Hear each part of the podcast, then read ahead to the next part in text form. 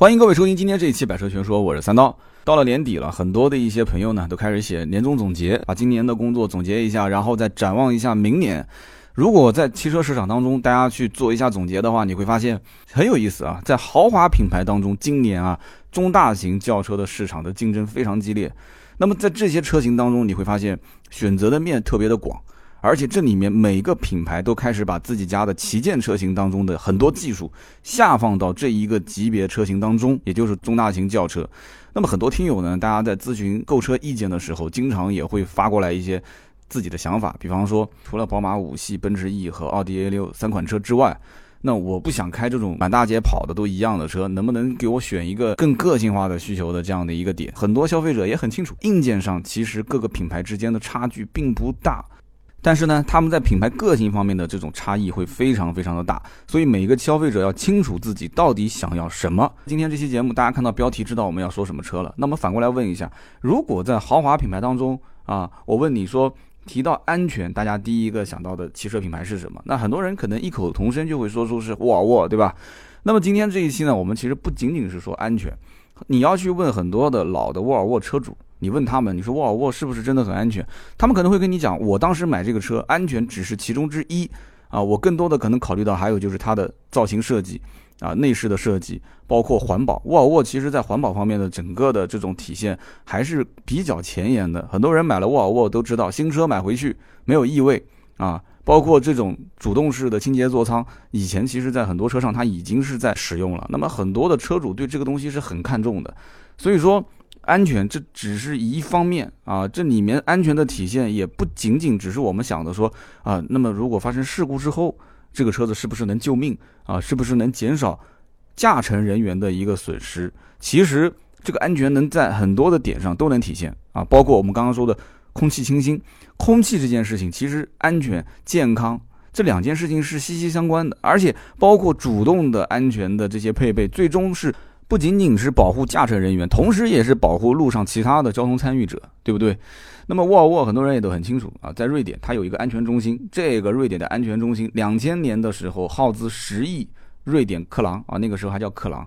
是当时瑞典工业史上最昂贵的投资项目之一。当时两千年整个的启动的时候，是瑞典的国王亲临现场啊。我们曾经在节目中也说过，这个是世界上最大的汽车安全技术的实验场。它是拥有世界上最先进的测试设备，所以说在欧洲啊，有很多的一些汽车品牌其实是会过来租借它的这个场地进行碰撞测试。那么有人讲说碰撞测试不就很简单吗？就一辆车对吧？设定一个速度直接撞就可以了。这个里面其实你要说简单也简单，但是你要说复杂又复杂很多啊。为什么呢？因为它要模拟各种各样的车祸现场。大家知道发生车祸这种事情，并不是简单的前面有堵墙我就往上撞，谁那么傻开个车往上撞呢？你说是不是？那么这种车祸现场会有很多的模拟那种巧合巧的事故啊，比方说单车和两车不同角度碰撞，比方说能不能呃去测试这种就是像翻滚啊、侧面撞击啊、追尾卡车啊、撞击一些建筑物啊、撞击一些山啊，或者是各种各样的一些大型动物，就是它可以做各种各样的实验。所以，因此我们可以想象得出，就是在安全这件事情上，就是防止事故的发生，或者说如果不可避免的要发生事故的话，我们怎么让它去减轻啊？不仅仅是减轻我们驾乘人员，同时是减少对于道路交通参与者啊，其他车外的这些人或者是生物能做到最少的损伤。我觉得这些实验是非常关键的。那么与此同时，大家其实也很清楚，三点式安全带。最早也是沃尔沃的工程师一九五九年发明的，而且申请了专利。但是这两个创始人当时就觉得说，啊，就这个安全带虽然是我们发明的，但是对于驾驶安全是非常非常之重要，而且这一件事情能改变后来的很多的一些驾驶者，让他们的这种人身安全能得到保障。所以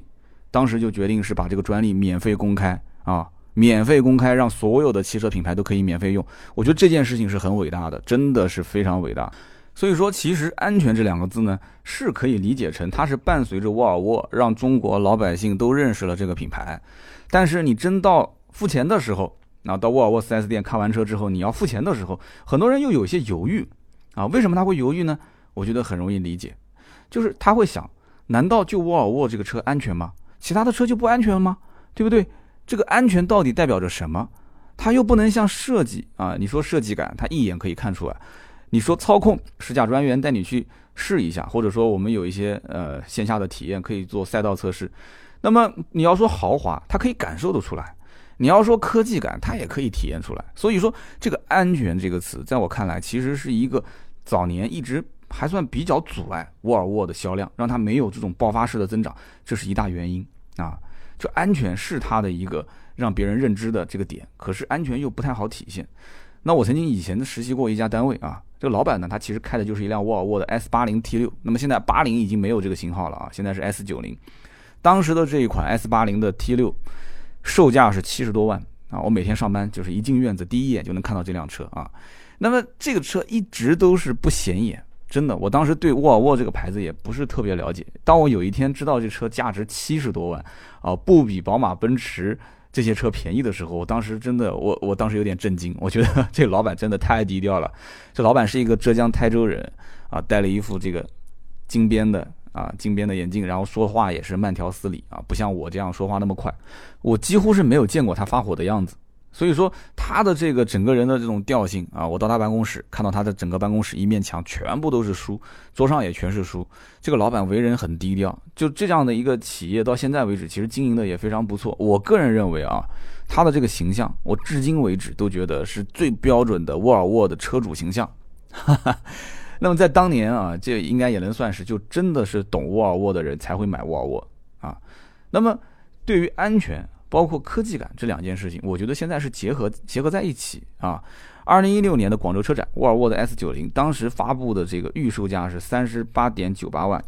那么很多人觉得这个价格定价还是很给力啊。结果一个月之后，官方定价是定多少呢？是定了三十六点九八万啊，也就是说比预售价低了两万块钱。就如果你光看一眼这个价格，你会觉得哎，这个是挺靠谱的，对吧？但是你要看到配置单之后，很多人会深深的感觉到，就是我们以前啊，就老的一些沃尔沃的车主，我们感觉不出这个安全的概念到底是什么。但是你现在啊，你现在你通过这些科技的配备，你会发现，哎，我知道安全的这个配置啊，它是实实在在的在那个配置表上面能看得见的，对吧？就比方说这个自动驾驶辅助系统，比方说这个车道保持系统啊，比方说这个 City Safety 的第三代的城市安全系统，比方说 ACC 自适应巡航啊，比方说这个自动泊车啊，比方说侧面的撞击保护系统。你看到这个配置单上面这么多的配置，这些都是主动安全配置，而且很多都是标配啊，这都是标配。这个时候你会发现，其实主动安全就是未来汽车的一个重要的发展方向。而如果今天我买了沃尔沃的 S 九零，我就买一个入门版本，我就可以享受这么多的主动安全配置。那么这一点的话，我相信很多人是用人民币投票的。他人民币投票之前，一定会看车，然后看配置单，把很多的主动安全配置去作为。标配，我觉得这一件事情是沃尔沃 S 九零这个车的一大亮点。那举个例子来说，比方说这个自动驾驶辅助系统，自动驾驶辅助系统如果销售不是特别专业，或者说他不太会去用一些技巧解释的时候，客户听半天听不太懂，他可能会觉得说，这不就是我自己那台车上就有的定速巡航嘛，ACC 自适应巡航，这有什么好稀奇的，对不对？但是你试驾的时候演示给客户看。客户一定又惊讶又紧张，为什么呢？因为这一套自动驾驶辅助系统，它是可以很平顺的自动干预转向系统。换句话讲，就是说它在两条白线中间可以一直啊保持一个速度去行驶，它不需要跟车，这一点非常关键啊，它不需要去跟随前车啊，它是在雷达、摄像头和传感器的这个配合之下，它只要去识别清晰的道路线就可以了。而且在这个自动驾驶的过程当中，它甚至可以去自动捕捉路两侧的限速标志。所以你想一想，这个智能程度已经是非常非常高了。我曾经在试驾 S 九零的时候，我有一点点小瞧这个功能，当时也是销售没跟我说太清楚，我也是觉得它和我自己车上的自适应巡航是一样的啊。但是我我实际在试这个功能的时候，会发现它和 ACC 自适应巡航还是有本质上的区别的。就是说，我在高速巡航的状态下，首先我的车辆它是一直保持在白线的中央。大家听好了，这一点和 ACC 有很大区别。ACC 自适应巡航，它只是跟车，在巡航的基础上，我去跟前车。而且如果没有车道保持这个功能的话，你得不停的去握着方向盘去修正方向。那么如果有了车道保持功能的话，你会发现仍然会有一个问题，就是车道保持是属于你开始偏离中心的位置。往两边的白线去啊，有一点点自动偏，偏过去之后，它开始有一个这个就分两种，一种车道保持是不帮你去纠正，它只是提醒你车子还是会偏；还有一种是自动帮你去纠正一次。很多的车道保持是会有这样一个设置，就是帮你纠正三次啊。如果纠正三次你还是不去手握方向盘去操作的话，那它就不帮你去纠正了，那这是很危险的。所以你会发现。就算带 ACC 自适应巡航，带车道保持，很多的车它是一会儿偏左，一会儿偏右，车子就像喝醉酒一样这边来回转。但是这个功能不是的，自动驾驶辅助是始终让你保持在两条白线中间自动驾驶，所以这一点是非常关键的。你别觉得说好像哎呀，这个只是一个在那个基础上多增加了一些算法，多增加了一些感应的摄像头、传感器或者是雷达，没有那么简单，这个很复杂。这个里面，我觉得是一辆车始终保持在白线中央，不用去跟车。大家记住，不用跟车，始终保持一个稳定的速度。同时，如果有车要插进来，它还得要保持能减速啊，能保证安全的情况下减速。这是一项非常复杂的技术。所以，我觉得 S 九零的这个自动驾驶辅助系统是一定要带客户去试啊，因为它全系标配，每一个客户自己也要去主动跟销售提出来说，我要试这个。试完这个功能之后。啊，如果我要是销售，我肯定会说，哎，兄弟，你可以去其他的这个品牌，也可以试一试。而且你一定要记住啊，你试的时候是不跟车的情况下，能不能自动驾驶？这里面说一个比较有意思的故事啊，就是我曾经遇到过一次，那是参加一次自驾游的活动。大家知道自驾出行肯定是要编车队嘛，那么前面是领队车，我呢是排在第一个，就是零一号。呃，我要是跟着前面领队车，后面的零二、零三、零四才能跟着我走，对吧？那么一路上呢，我因为车子里面都是小伙伴，都是年轻人，他刚认识，聊得特别嗨，我们就把那个对讲机的声音啊就开到最小，然后我就一直用 ACC 跟着前面领队的车啊，这样也比较省心，对吧？结果忽然之间我就发现啊，就前面领队的车不见了，然后后面的零二、零三、零四号车也都没有了，车队不见了，这是什么情况呢？我当时觉得很奇怪啊，我就赶紧把这个对讲机打开。然后对讲机里面的声音已经是很模糊了，因为我离整个的车队已经比较远了。这个时候我就赶紧把速度放慢啊，然后我就赶紧去听这个对讲机里面在说什么啊，大家都在议论我们啊，说说我们现在要要一个人出去自驾游去了啊，不想跟大部队走了。后来我我把速度放慢之后，终于听清楚了。后来我问了一下领队是怎么回事，领队说：“我也不知道你怎么回事，嗯，我对讲机喊了那么多声你不理我，结果你就是一个人使劲的踩油门往前跑。”当时领队和其他自驾游的小伙伴都看不懂是怎么回事，大家都乐翻了啊。后来我们才知道是怎么回事啊，是因为我开了 ACC 自适应巡航，领队车在中途打了一个方向，直接变了个道，他一变道，我就直接跟着前面的车跑了。啊，是这么回事。那么我跟着前面的车跑了，后面的车发现这不对啊，我肯定是跟领队车，不是跟你。他们就又跟着领队车，结果我就一个人跑掉了。所以说，当时我在 4S 店去试沃尔沃 S90 的时候，我想起这件事情，我自顾自的还乐了起来啊，我自己也笑了，因为我在想，你说如果当时是一批沃尔沃的 S90 的车队出去自驾游啊，大家都把这个自动驾驶辅助系统打开啊，其实跟不跟车都无所谓了，就大家如果都打开的话，你会发现。就大家都开的都是在一个固定的速度，然后中间如果说能保持一个队形的话，那更好。就是那种景象是什么样，大家可以想一想，是不是？那么除了这一点以外，大家会发现，就是每个车上很多人开车都是希望能有一个功能，就是能够三百六十度、二十四个小时不停的去监测我车子周围的一些状况。我开车的在路上啊，万一我要是开小差，那怎么办？很多的事故其实就是因为开小差。有没有这样的一个功能，能够二十四小时？那当然了，二十四小时有点夸张啊，就是我车只要是在路上开，你就能一直去帮我去集中注意力啊，帮我去避免事故的发生，减少事故发生。有没有？其实是有的。这个功能就是我们前面提到的叫 City Safety 第三代的城市安全系统。那么城市安全系统怎么去理解呢？其实非常容易理解，也就是说。这个系统它就像一双眼睛啊，它是无时不刻的不在监视你的驾驶行为。有人讲说，哇，这听到有点恐怖啊，它一直在监视我。其实不是真的在监视你，它不是摄像头，它只是用摄像头、车外摄像头啊，包括雷达去探测车辆、行人、骑行者，甚至是一些大型的动物啊，它会预判风险。然后提前会做警示，并且它会采取一些主动的制动措施。那么这套系统最关键之处在于什么地方呢？其实就是它不仅仅在防止驾驶者尽量避免事故，同时也是为了去保护道路上的行人，甚至是大型动物，对不对？大家想一想，其实在国外经常会遇到什么情况？就是很多大型动物它是穿越高速公路，对不对？动物它不懂得人类的这种交通规则，所以这需要我们去主动避让啊，我们的车辆主动避让。那么这套系统它的运行规则也很简单，它在车辆四公里每小时的时候就自动激活，这个相当于就是一起步就自动激活，同时。相对速度五十公里每小时以下，它会去避免与车辆碰撞啊，直接避免。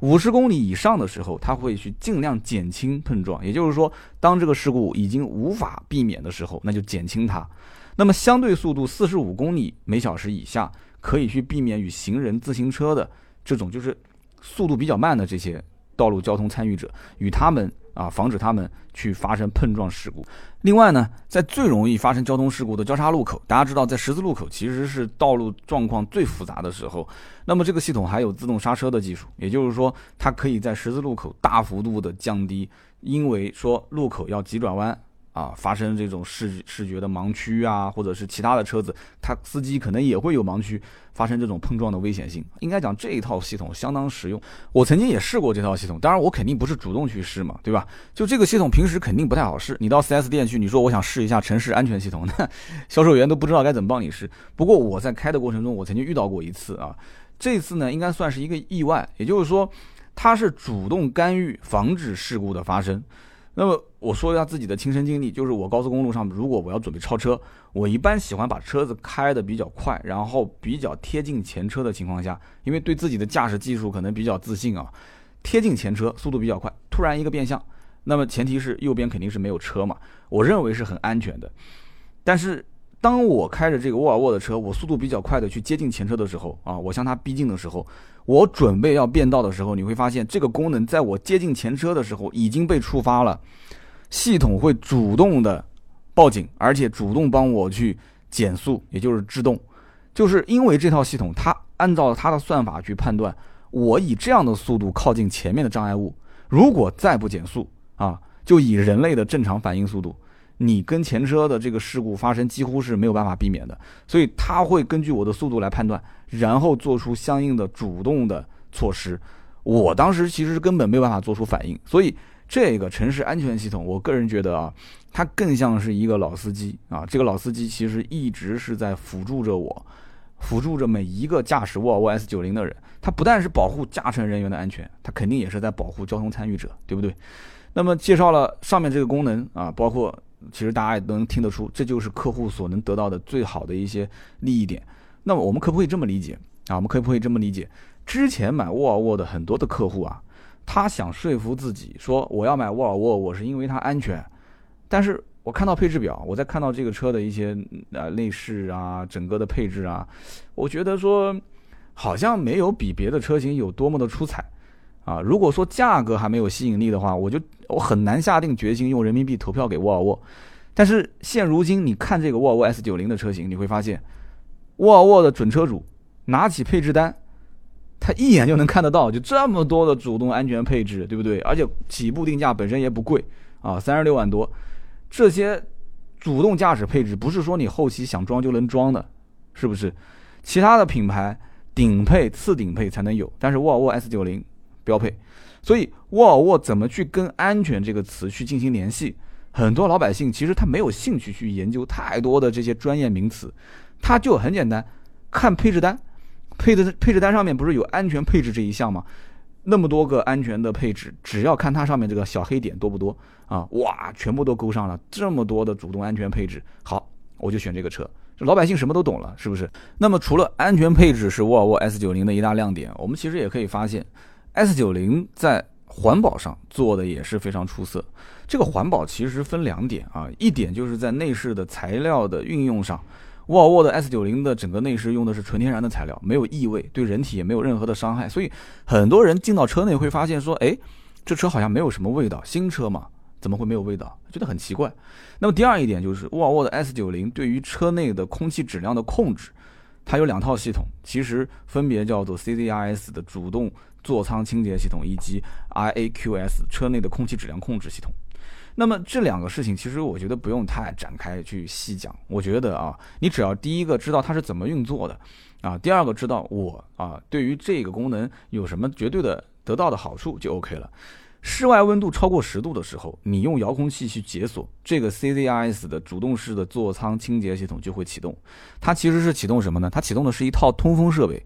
也就是说，你车子停在那边有一段时间，那么车内的空气肯定不是特别好。所以你刚上车的时候，很多人像我一样特别的懒啊，大家也不会说特意去开窗户透风啊，去透透风。但是这套系统它就无时不刻的，就像你的夫人一样啊，它帮你去驱散车内的这些不好的气体啊，让整个车内重新换回新鲜空气。那我怎么去理解呢？其实很简单，我的车子其实最需要这个功能，对于我来讲很重要，因为我经常出差。我经常出差，我的车一放就放很多天，而且你说要停在地下车库的话，你可想而知，本身地下的这个空气就比地上要差很多啊，更别说这个空气流通到我的车内。那么停放很多天之后，大家可想而知啊，车内肯定有很多的一些挥发性气体，对身体是没有好处的。那么我每一次开车，如果说是出差回来啊，夫人坐在我旁边的话，她一般都会提醒我说啊，你先开开窗透透气。那我平时大大咧咧的嘛，大家其实也 听我节目多了都知道，我肯定就不会有这个操作啊，开窗透气。所以这个功能很关键，CZRS 主动式的座舱清洁系统，它帮你去自动啊去做一个通风换气的动作，哎，我觉得很好。那么这一套的系统呢，就好像家里面的这种新风系统啊，就实用性很强啊，你可能看不见摸不着，但是这套系统实用性非常非常的强。即使不像我这样说要停放很多天才开一次车啊，不是我这样的人。你想一想，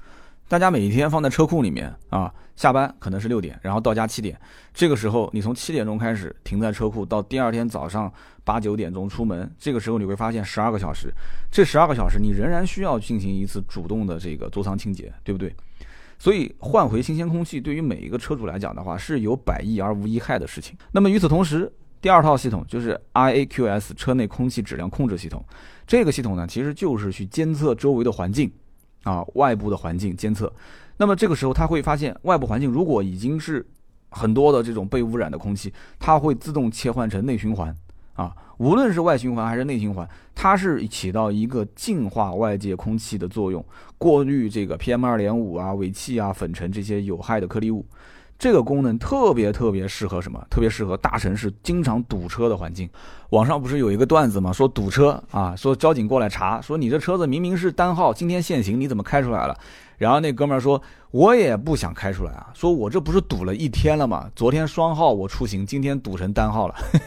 啊，这只是个段子，但是可以看得出很多城市啊，啊，它堵车的环境非常的严重啊，就大家都有共鸣。那么与此同时，还有就是雾霾天气，很多的城市其实堵车多的城市，雾霾天气也挺严重的，是不是？沃尔沃有一句广告语叫什么？开门北京，关门北欧。这个话呢，虽然听得有点伤感，但真的就是现实。我觉得这个广告语真的是挺经典的，八个字啊，就说到我们的心坎里面了。我自己家里面也有老婆孩子啊，所以我们家呢，我也买了一个空气净化器，用的也是瑞典的某款口碑很好的一个品牌。所以说，对于瑞典品牌、瑞典做净化器的这一件事情来讲的话，我个人还是非常非常有信心的。那么，像 S 九零全系标配的这个 IQS 车内空气质量控制系统，我觉得啊，这件事情虽然是看不见摸不着的，但是我始终认为，投资两件东西永远是只赚不赔的。很多人不是问我说如何投资吗？我经常也会讲一些经济方面的事情，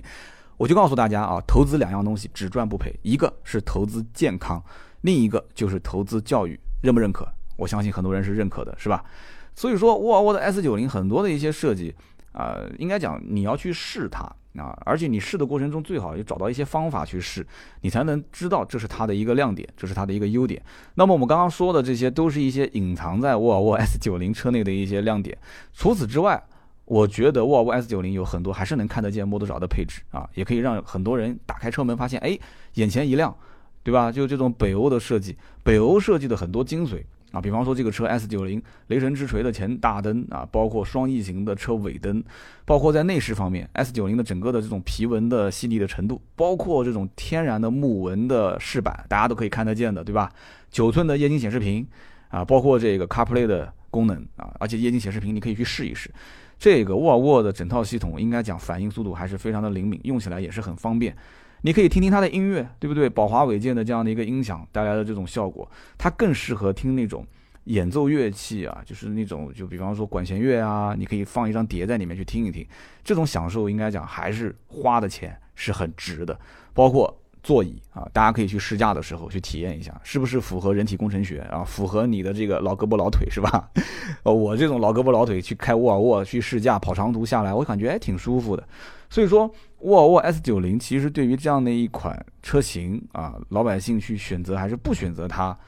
呃，看得见的看不见的东西，大家其实都可以去体会一下啊。包括你像设计方面拿过就有设计界奥斯卡之称的红点设计大奖。就这个奖项，我相信也不是什么车、什么品牌都能拿得到的。而且就在前不久呢，沃尔沃 S90 也是获得了中国年度车大奖。这个呢，应该讲在整个的国内也是大家对于它口碑的一个认可。对于这个豪华品牌的中大型轿车，其实很多人要问到底适不适合自己啊，该不该买啊？我觉得这是一个很感性的话题。很多人在一开始选车的时候，其实心底里面已经是有答案了，他只是不停的在找啊，找什么呢？找证明自己答案正确的这个论据而已。所以说，你购买这个级别车型的客户啊，更多的是什么？要自己去试它啊，去感受它，然后用你的体验去证明你自己的这个答案是否正确。因为这里面很多都是老板，大多数的人在这些领域啊，就自己的商业领域都已经做出了一些成就，所以他只相信自己的判断啊，只有自己能说服自己。沃尔沃 S90 其实不一定说适合所有的人，但是它一定不仅仅是一台说只能用安全两个字。就能解释的一个车型，啊，我至少是这么认为的。有的时候我自己都不知道什么是安全感，对不对？很多人也有这种感觉，就这个城市是很缺少安全感的。那我们缺少安全感，我们就会购买各种各样的替代品，去让自己感觉，哎，好像是有安全感，是不是？很多的驾驶者其实开车之前系上安全带的那一刹那，哎，感觉好像自己就有安全感了，对吧？很多人开车回家，男同胞，特别是那种就是已经结过婚的男同胞。就喜欢坐在车子里面待很长时间才上楼，是不是？这是不是在寻找一种安全感啊？所以说，大家想一想啊，你说四十万到五十万的预算，我们在设计、豪华、科技、操控、安全感这几个词语上面，我们分别会给它加多少筹码？啊，如果在分析这个问题的时候，很多人会觉得说，那我肯定会给安全这个词语加很多的筹码，但是真正最终买单的时候。大家真的是在“安全”这个词上给了很多的筹码吗？是这样子的吗？大家好好想一想。所以说我建议呢，各位呢可以去有机会试一试沃尔沃的这一款 S 九零啊，大家可以到 4S 店去试驾一下，那会是一种完全不同的感受。我相信听完这期节目之后，你再去试啊，你就会发现我们提到的这些东西、这些点，很多的亮点不一定 4S 店的销售它真的能展示出来，而这些我觉得对于每一位沃尔沃 S 九零的车主或者说是准车主。这都是他需要去了解的东西。好的，今天这一期节目呢，以上就是全部的内容。感谢各位听众的收听和陪伴。我们还有更多的视频、图文以及直播，可以在各大平台搜索“百车全说”，特别是微信、微博可以搜“百车全说”。好，我们下期节目接着聊，再见，拜拜。